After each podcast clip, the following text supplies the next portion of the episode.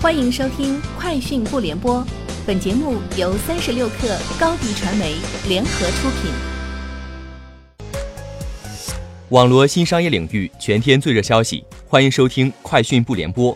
今天是二零一九年九月二十六号。瑞幸咖啡宣布与路易达夫集团签署战略合作协议，双方将共建合资公司，在中国开发高品质果汁联合品牌业务。根据协议。双方将共同出资，在中国建设一家专注于非浓缩还原果汁的生产加工厂，并推出联合果汁品牌。届时将由路易达福供应果汁原料，合资工厂进行果汁装瓶加工生产。该工厂不但直接向瑞幸咖啡供货，还在国内其他更多渠道进行销售。据 The Information 报道，字节跳动据悉在洽谈出售 Top Buzz 及海外版今日头条。知情人士说。字节跳动正在与包括美国媒体公司在内的少数潜在买家进行谈判，目前尚不清楚进行了至少三个月的讨论是否会达成协议。据路透社报道，近日甲骨文方面称已经收到国会和州调查人员的要求，以提供信息调查谷歌是否违反反垄断法。据了解，众议院调查的知情人士透露。众议院司法委员会已向数十家可能受到科技巨头损害的公司发出提供信息的请求，委员会将根据有多少公司自愿回应请求来决定是否要发出传票。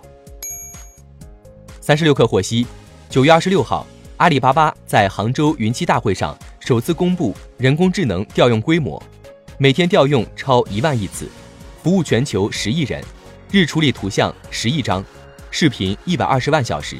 语音五十五万小时及自然语言五千亿句。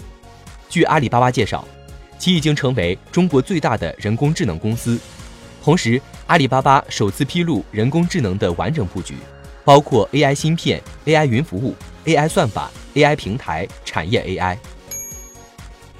三十六氪获悉，九月二十五号，阿里巴巴在云栖大会发布 AI 养蜂系统，该系统由阿里巴巴数字农业事业部。和阿里云联合发布，预计未来让三十万中国蜂农增产百分之二十。据官方介绍，阿里 AI 养蜂系统可以实现对传统蜂箱的智慧升级，完成对蜂箱内温度、湿度的实时监测后进行温度调节。蜂箱口红外计数器可以记录进出蜂箱的蜜蜂数量，GPS 和北斗定位可以实现对蜂箱移动的报警，避免蜂箱丢失。滴滴日本宣布，业务上线一周年发展表现超预期，将年底的目标服务区域数量由十三个增至二十个。滴滴目前在日本东京、大阪、京都、北海道和冲绳等在内的十二个主要区域提供服务，覆盖超过日本总人口的一半。同时，滴滴还宣布，十月九号将在新泻县开始提供服务，并计划近期推出热力图功能。据外媒报道。亚马逊公司首席执行官贝索斯日前表示，该公司的公共政策团队正在研究有关人脸识别的拟议法规。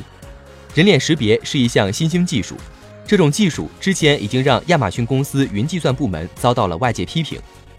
此前，亚马逊曾努力向美国移民和海关执法局出售公司的人脸识别技术，亚马逊公司的员工和股东都提出了抗议，但亚马逊轻松否决了股东的一项提议。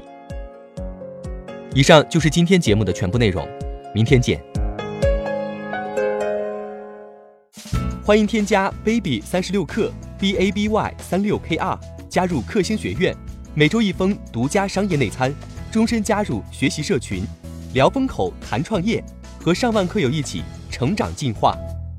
高迪传媒，我们制造影响力。